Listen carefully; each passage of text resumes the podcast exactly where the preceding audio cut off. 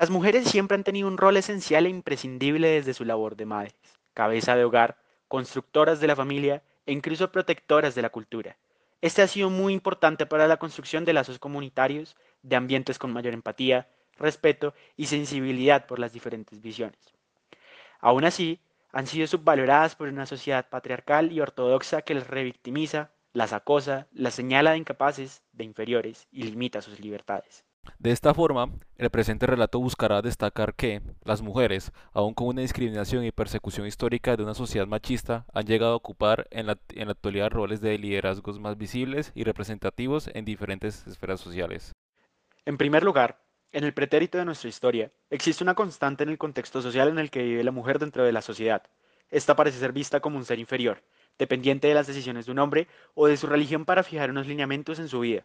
Esta situación ha sido mucho más evidente durante ciertas épocas de nuestra historia, como es el ejemplo de la colonia, donde tanto mujeres españolas como mujeres criollas eran tratadas de manera displicente, inferior y sin acato a los derechos mínimos con los que debe contar cualquier ser humano. Así, la mujer pierde la calidad de sujeto y no puede legitimarse a sí misma, algo de lo que nos dan mejor noción a través de las alegorías de América y la Patria de 1630 y 1830, donde la mujer es vista como menos. En las imágenes se representa con desnudez y una mirada condescendiente por parte del hombre conquistado. También se las representa como un tamaño desproporcionalmente pequeño en comparación al del libertador. Entonces, ¿qué son estas mujeres en ambos casos? ¿Sujetos u objetos? En segundo lugar, los estereotipos, las costumbres conservadoras y la presión social que ellas sufrieron a lo largo de la historia del país vulneraron sus espacios de participación y rol en la sociedad. El trabajo en casa es de la mujer, cuidar a los niños, hacer las compras, cocinar, asistir a su esposo, etc. Y a la mayoría de las mujeres se le niega o no se tenía bien visto tener un trabajo u ocupación que no fuera doméstico. Esta situación agravaba mucho los estados anímicos de la mujer, como se menciona en el relato de Marvel Moreno.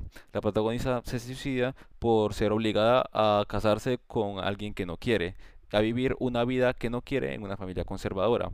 Pasando a otra situación, pero con la misma relación con lo ya hablado, entidades mayoritariamente patriarcales como la Iglesia, por ejemplo, tenían gran peso en las decisiones de la sociedad que determinan el rol de la mujer, como el rechazo inicial de la píldora anticonceptiva. Estas situaciones limitan el derecho de la de propia decisión de las mujeres. Estas acciones son parte de una sociedad nociva y peligrosa.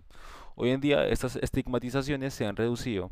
La mujer ahora tiene un rol más predominante, pero hay que recalcar que varios sectores de esta sociedad aún comparten este punto de vista conservador y hay que concientizar que ese pensamiento no es correcto. En tercer lugar, Efectivamente hay casos muy destacables de figuras femeninas con una participación más activa en los ámbitos económicos, jurídicos y políticos de la comunidad. Estas heroínas han logrado transformar su realidad en la búsqueda del bien de toda su comunidad. Ejemplo del anterior, la Organización de Mujeres de la Comunidad de Mampuján, Asociación para Vida Digna y Solidaria, que ha tenido un papel primordial para el proceso de paz con grupos violentos. Estas lideresas han procurado crear memoria, reconciliación, resiliencia y recuperar los lazos con la comunidad y las entidades del Estado. Aún más, han transformado la percepción en sociedad frente a las mujeres, pues impactaron en la vida de niños, hombres adultos y trascendieron como ejemplo nacional.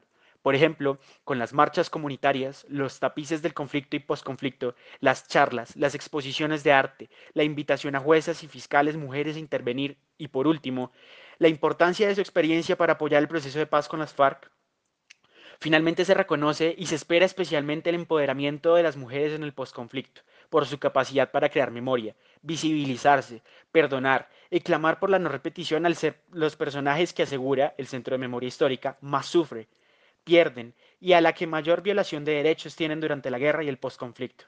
A modo de conclusión, es imprescindible reconocer a la mujer como un ente social fundamental en el desarrollo de la sociedad, no solo por su papel biológico como madre, sino por su capacidad de transformación histórica que ha influenciado grandes cambios en todos los ámbitos del, desarrollo humano, la ciencia, el arte, la política, etc. Es necesario que, como sociedad, se logre un cambio en los paradigmas de pensamientos que permitan entender que cualquier ser humano es un ser objeto de derechos todos por igual, para que de igual forma que cualquier ser humano se sienta en capacidad de generar cambios trascendentales en su medio.